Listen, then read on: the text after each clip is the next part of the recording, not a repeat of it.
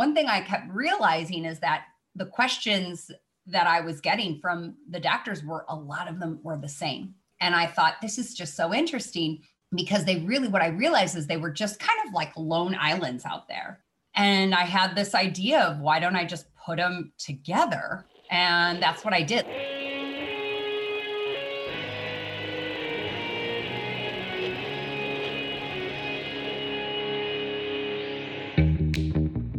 Welcome to Back to the Future podcast. My name is Victor Sadia, and I talk with brilliant minds and hearts of people who want to uproot and transform the current health and wellness paradigm. Good morning, good afternoon, good evening. Today we have Kristen Brokaw.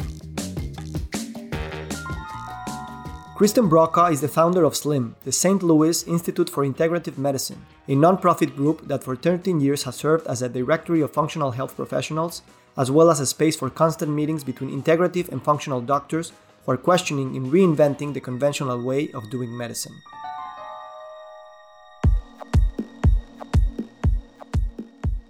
Kristen, thank you so much for joining us. Oh, thank you so much as well. I am happy to be here. My first question is kind of obvious, but I, I love the way you tell it. How did you get into functional medicine? Well, in 2005, I was driving down the highway just like any ordinary Monday. And I was going 60 miles an hour. And out of nowhere, somebody drove over into my lane, slammed into me, threw me up onto two wheels. I almost flipped the car. And uh, needless to say, I was in pain for quite a bit of time, right? So I almost totaled my car. And I went to the ER, and I remember the medical doctor saying, you know, yeah, you got hit pretty badly. Go see your doctor. I go see my doctor that following a day and he said oh you'll be fine in no time. Just go get some physical therapy. And long story short i was not fine in a short amount of time. And i spent a, a well over a year just being in constant pain migraines etc not knowing.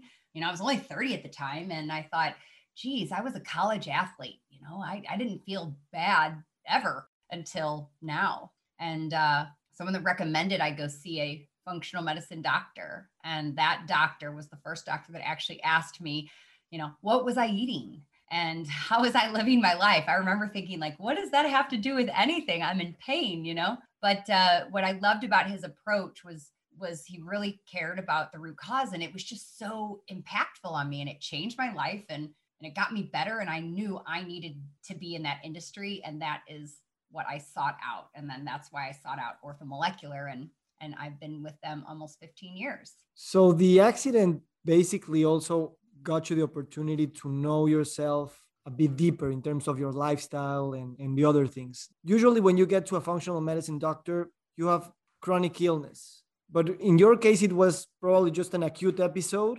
uh, that it wasn't going away in terms of pain. Exactly. Exactly. Wasn't it difficult for you to make the switch in your mind that probably you, you wanted a solution that came quickly or in term in forms of a drug or something and not not really going in your lifestyle in your life I didn't actually want it in a form of a drug. It was interesting because he wanted to give me antidepressants. And I said, I'm only depressed because I'm in pain. I'm not a depressed person. And I just said, I want, I wanted to know how I could go back. I just, I didn't ever have to think about what I was thinking about. Right. And it was interesting because that doctor, first thing he asked me was, do you consume dairy? And I was like, yeah. And he said, how much? And I was like, I don't know, like a half a gallon of milk a day. oh my God, I cringe just thinking about it. But he told me that it was creating a lot of my allergies and which I obviously wasn't even there to see him for allergies, right? But I did. I listened and I said, okay, let's see what this guy's talking about. And within like three days, I go, oh my gosh, I, am like breathing normally. So that's why I then, he, he kind of hooked me in because I thought, okay, he knows something that I don't know. And then he was giving me these supplements. And I'm like, all right, well, I'm feeling better. Right. It just, and then I was hooked. And then how did you get to orthomolecular? He recommended them. He said, he actually used several of our products on me. And uh, he said, in fact, they're hiring. And he put in a call to the president. And uh, here I am. so you began visiting physicians trying to sell these nutraceuticals. Uh, how the first years how did, did they go well it it was eye-opening i obviously had a lot to learn but one thing i kept realizing is that the questions that I was getting from the doctors were a lot of them were the same, right? And I thought this is just so interesting because they really, what I realized is they were just kind of like lone islands out there. And I had this idea of why don't I just put them together? And that's what I did. Like I didn't know what I was doing per se. I've never organized anything in my life. And uh, after about a year of doing that job and hearing the same things and hearing the same concerns, I just booked a room.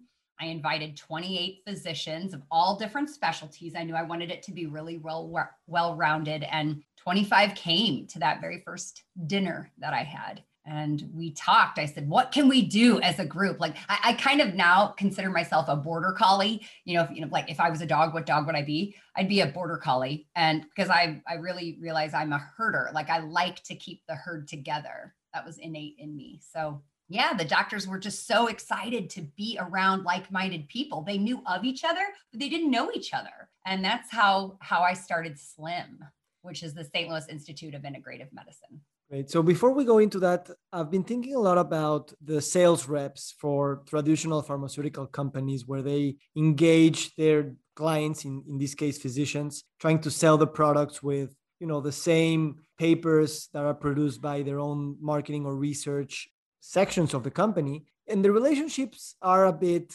cold a bit boring a bit transactional how do you visualize that sales reps should evolve to really form partnerships with those clients who are visiting on a weekly, monthly basis?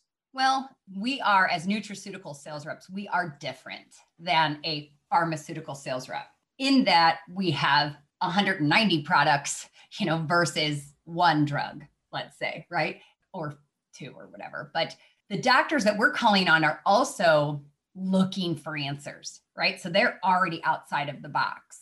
And I think those are the two differences, right? Is that we are representing a company, not just one thing. And it also, you know, our company, Orthomolecular, they, we are trained, it's in our DNA to really become consultants and partners with our physicians, to not be, we take a consultative sales approach versus transactional, like you you'd mentioned earlier. So I am dear friends with many of my doctor. I mean, friends. I was just at one one of their houses this weekend. Uh, there'll be several over at my house this weekend. So it's really different. And not all nutraceutical sales reps probably do this, but I know our company is different. We we are the best one.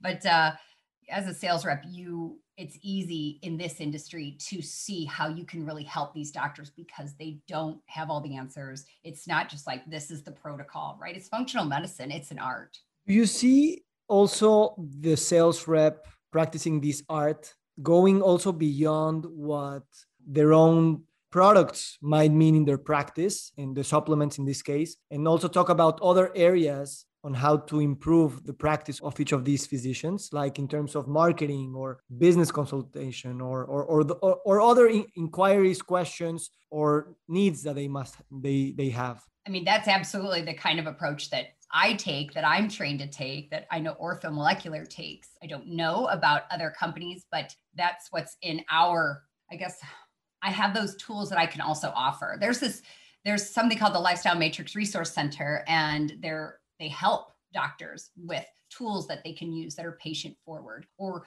ways that they can do, say, group visits, which is something that would strategically help their practice, right? So I don't know about other sales reps, but if they're listening, you know, that's the way they should be doing things. It's because it's just good business, but it is the right thing for the provider. And everyone wins at the end of the day. And that's so. what you want in these generative relationships. So Slim started as meetups. Uh, it's been how many years? 13 and a half. 13 and a half years putting an ecosystem or a trust environment where new people are coming in every day, sharing their own stories. What are good anecdotes that you have of those meetups and what what cool things have happened in the past 13 years? Doctors have gone into business with each other. Gosh, I can't even tell you how many. I probably am at 10 to 12 of those. Um, the referrals, you know, t- treating, co-treating a patient as a team because they know that it's like, oh, I met that cardiologist at the dinner And I also know that we need a gastroenterologist. So if I'm a doctor, I know I have those two people. And so I can, it's just the, it's the referral network that everybody loves. It's the, I can put a face to a name. And actually, I've had a conversation with that and I like that person. So when I'm referring, you know, I also, they also love the ideas that they get. So here comes a doctor, maybe going to a seminar, et cetera, and they say, Oh, I'm also using this lab or I'm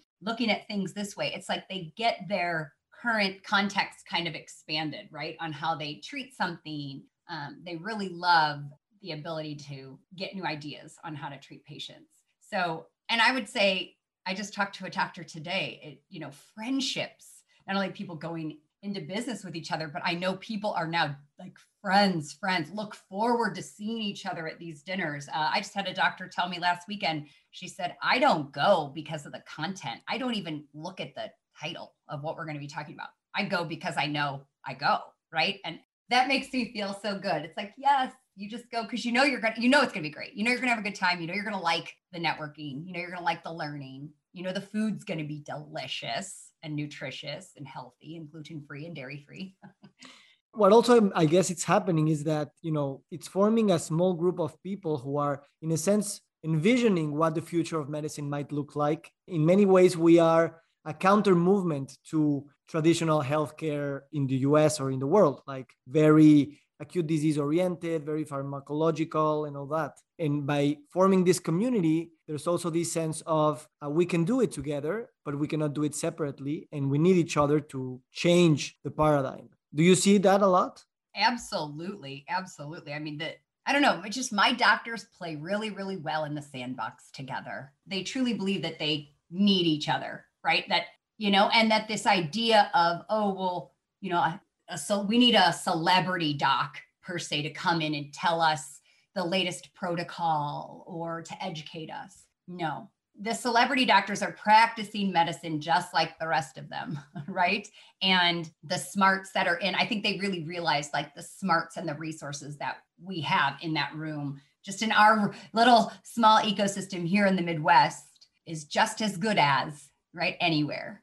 You were so, telling me about referrals that they happen a lot. Have you seen also multidisciplinary work with the same patient? Like, you know, please go see my friend who's a specialist in whatever. But then that that friend will call you back and try to talk about the same patient because they, they've seen it from different angles in a sense. Do you see also collaboration in that sense? Yes, I've I've had many doctors tell me that that's that's also the nice part about going to the dinner. It's like, "Oh yeah, I know you. And so then when that doctor calls to say, hey, I want to talk about a patient, well, it's like, okay, you can now put a face to a, a name and someone that you like, right, you've met that you know is safe, right, to talk about the way that you treat things. I've had many doctors tell me that that's one of the biggest benefits is that they can um, communicate. And, and, they've even said, hey guys, let's share cell phones. Um, we have a private Facebook group that they can then ask a question. They'll throw out there like hey what what do you guys recommend for treating x y or z? Right? So those are a couple of options. But people a lot of people contact me because i'm kind of the right the conduit for information. And so i will refer them you know give them the email address or cell phone number of whomever they they need to get a hold of. Tell me about uh, how did you meet uh, james maskell and how similar are your your jobs in a sense well, I think James and I started out the exact same way. You know, he was a sales rep. I was, we both did it. It's kind of funny. Like we were both doing it, but just didn't even know who each other were. So he always says I was, I was the forum before there was the actual functional forum, but he saw a need just like I did. I mean, it's just ironic, but not really.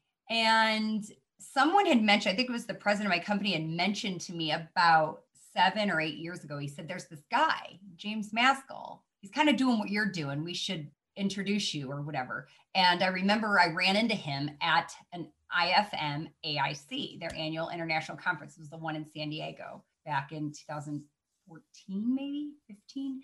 And uh, I went up to him and he goes, I know who you are. And I go, I know who you are. And and it was just, it was nice. And then I guess he just, he and I kind of kept in touch over the years and little by little. And when he did his new vision tour, I said, Hey, you should come to St. Louis. And he didn't organize our city. I organized our city and we did it in about two weeks. And we had 100 people there. And he was like, Oh gosh, okay. you really have a community here. I said, yeah. So I don't know. He, he likes what I've done with the meetups, you know, and he, he asks me to help other people that want to do meetups. Um, and that's sort of the role I've taken on with evolution of medicine is that I'm kind of the, the support person for someone who's wanting to do a meetup.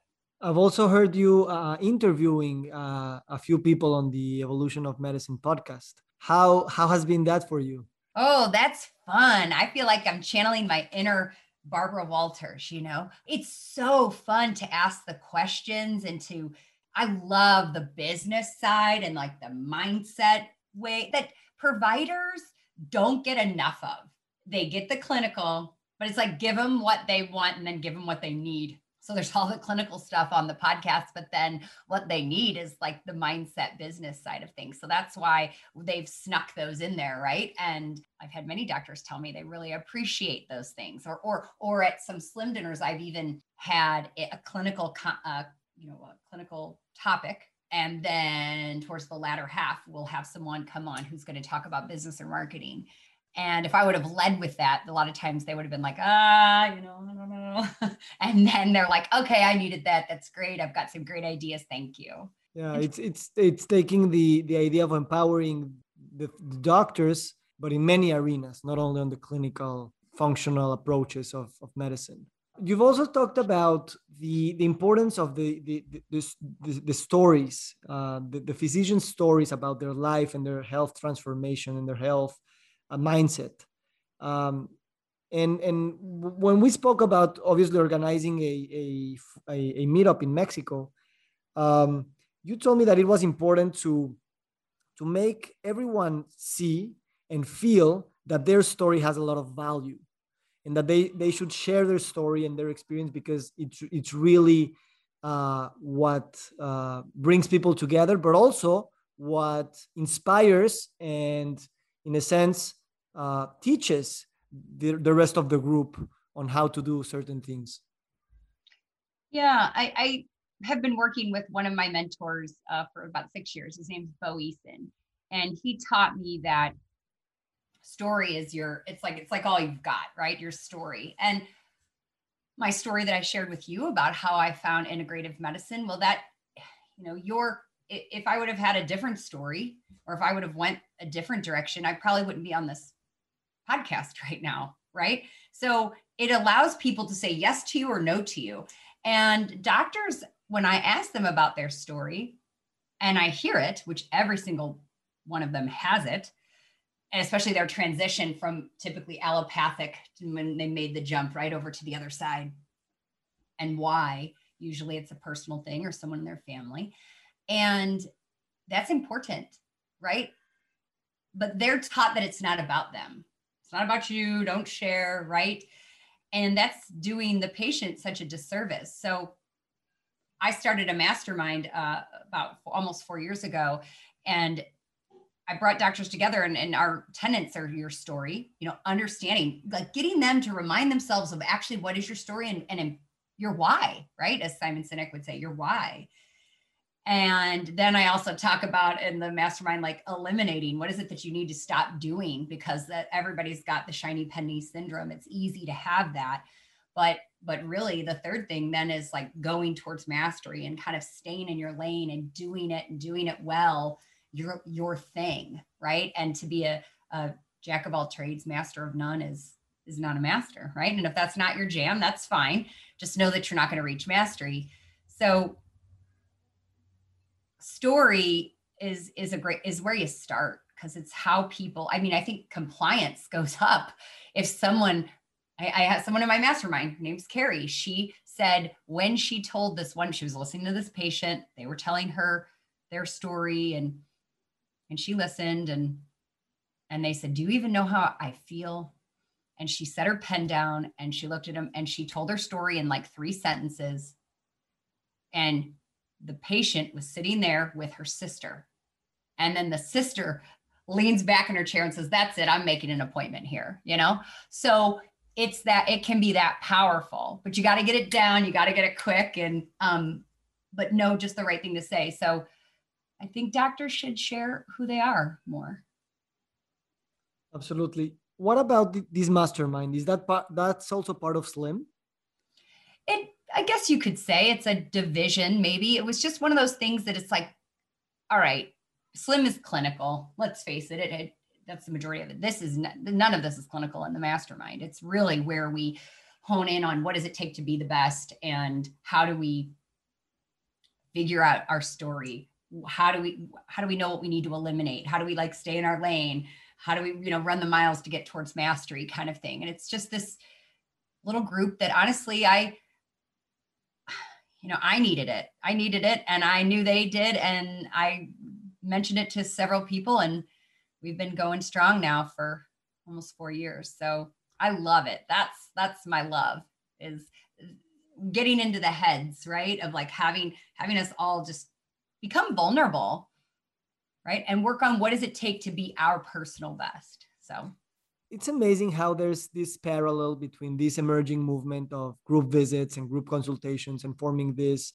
you know group of patients who are better together. The same thing is happening with physicians who are treating those patients and they must get together in in a sense there's this very similar dynamic that's happening because in, in both you're trying to allow some space for vulnerability for partnership for accountability for learning and you know at the end of the day as james says community not medicine is what creates health and in that sense i think that patients and doctors need exactly the same things thank you I mean, it's said perfectly, right? So I tell my doctors when I try to get them to understand the concept of group visits, of which has been so near and dear to my heart, you know, ever since I watched Dr. Shilpa Saxena do one in her office, gosh, almost 10 years ago. I flew down to Miami and or Miami, uh, Florida, and watched her do it in Tampa, and it was so impactful. She had 16 people in a room. I asked them personally, like, why are you here? Oh my gosh, I learned so much. I love this. I need to know I'm not alone, right? I've been preaching that to doctors. Well, they go to conferences. Isn't that learning as a group? Don't, don't they love being able to ask questions to the speaker? It's no different. It is no different. Yet physicians think patients just want all individual. Yeah, there, and there's a time and a place for it. Don't get me wrong. Our whole lives are not nothing but group. So I just, I'm glad you make that parallel because I make that one all the time to the doctors. And you know what? At least in Mexico, I'm not sure in, in the US, but in Mexico, doctors really go through a grueling six, eight, ten years of education in a very individualistic setting, very competitive. Uh, they're all trying to be the best, best grades, best uh, awards, whatever. And when they go out and they want to start forming partnerships, it's difficult for them to really trust the others because you've been competing with them all, all, all, along. And, you know, every single difference in opinion is like labeling the other person as incompetent and, you know, those black and white ways of thinking. And it's not up until the point where you bring bring them to make together in the same room that they see that the other person is, is it's the same and you can trust the other person and, and, and she or he is as vulnerable as you are and, and, and, and we're both trying to understand what we're doing. And that's why i think that it's even therapeutic for the physicians and it can even help them with a lot of wounds uh, of their own education in the past to heal together. I mean that was said perfectly yeah, I don't know that I would add anything, but I appreciate you also as a crusader for that mission because it is, we do need each other. And the doctor is learning just like the doctor sitting next to them and they are trying to figure it out and they do need each other. And when they talk about it, it's like, oh, okay, I can see that I'm, this is a different way to look at it. The patients are no different. When you get patients in a group, you know, maybe a doctor's been telling the Sally who's in her group that day, the gut group. Maybe it's a group where they're just talking to patients with gut issues, and the doctor's talking about gluten free. Well, Sally's been hearing the doctor say that forever. And then Betty is in the group and says, Oh, doctor, I finally went gluten free and I'm going to tell you how I feel and blah, blah, blah. Well, now Sally's listening, right? Because Sally hears that Betty did it. And Betty, who Betty doesn't look like she's a movie star, Betty just looks like her, right? So she sees that it's it's possible. And uh, that's what we need more of.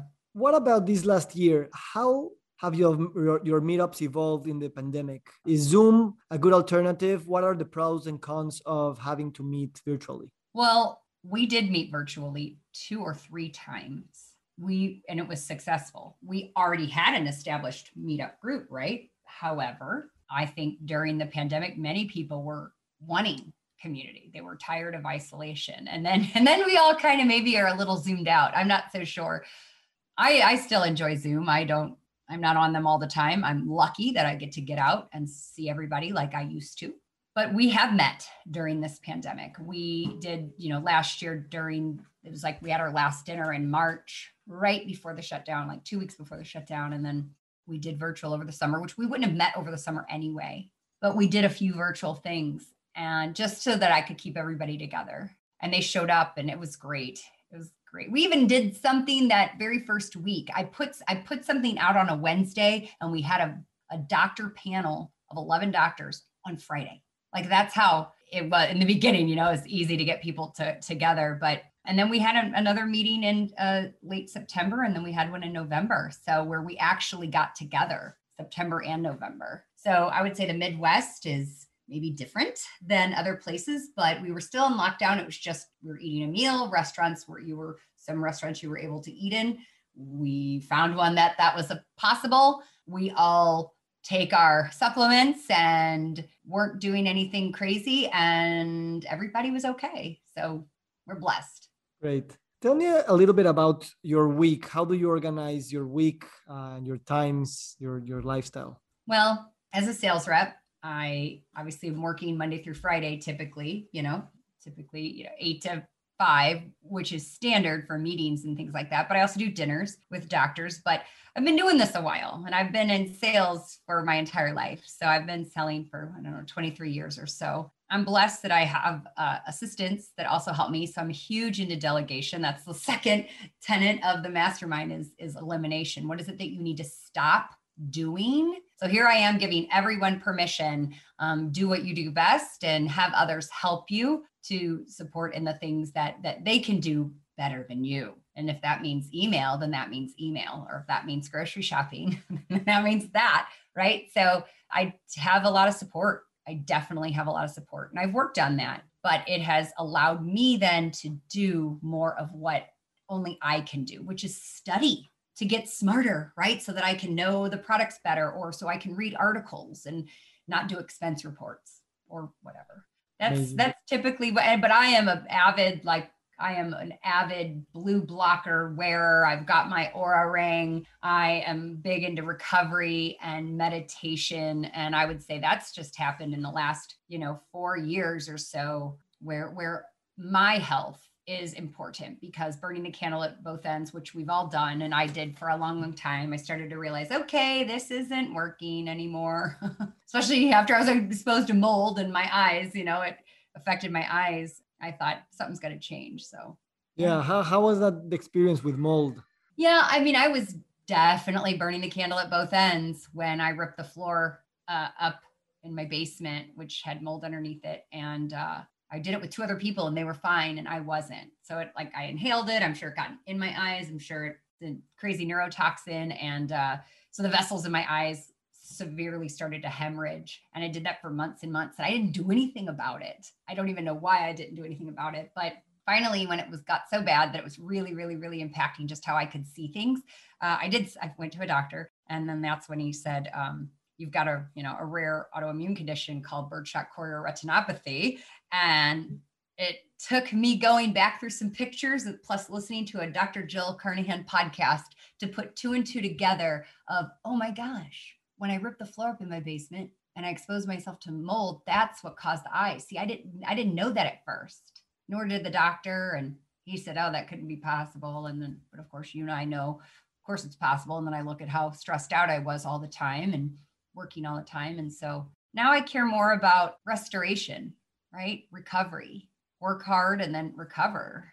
That's what my life looks like. What are your plans for, let's say, five years? I think I'm going to be supporting, you know, the the group movement. I, I know I will. And I'm definitely going to be focusing on the mastermind and keeping the doctors and growing that because it's too important. Like the doctors that have been in our group and what they've done, I just expanded their practice. One bought a building and doubled their practice. Two of them said, That's it. I realized I don't want this practice anymore. I want to do something totally different. Not totally, they're still in medicine, but like, I don't want the, con- you know, to be confined to this building. I mean, just transformational changes from just being given permission. And that's what I'm interested in. Amazing. Kristen, thank you so much for uh, making time for this interview. I really look forward to potential collaborations and to follow your steps in creating community and thus creating health uh, in, in Mexico, Latin America, and, and whatever the world takes me. So thank you so much for your guidance and wanted to ask if you have anything else to, to add or comment. Well, if you said this is being listened to by providers and many other types, I would say figure out what it is, you know, about sharing your story. Like figure out your story. And that looks like, you know, why did you come into this? And just try to get it down into that like hero's journey. Like, what were you doing? What happened to you? And then what did you learn? That's how you kind of just share it in a nutshell. And I would share that with with your patients. And then I would say find a community. Find a community. I mean, I know you're clearly wanting to build one and you have built one, but if not, build it yourself right? Even if it's just five people in a living room, get together with other people that are just like you. Because I promise you, if you ask them, they would say, Yeah, I feel the same way, isolated. Let's do something. It just takes the person asking. Like I asked 28 people to come to that very first dinner in 2008, and 25 showed up. That's powerful.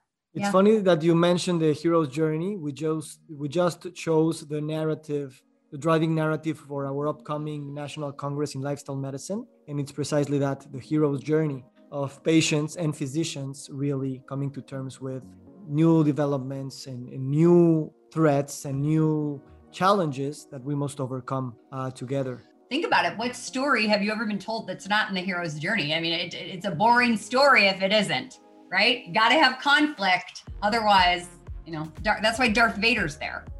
that's exactly right. Kristen, thank you so much for, for this conversation. I wish you all the best. Thank you.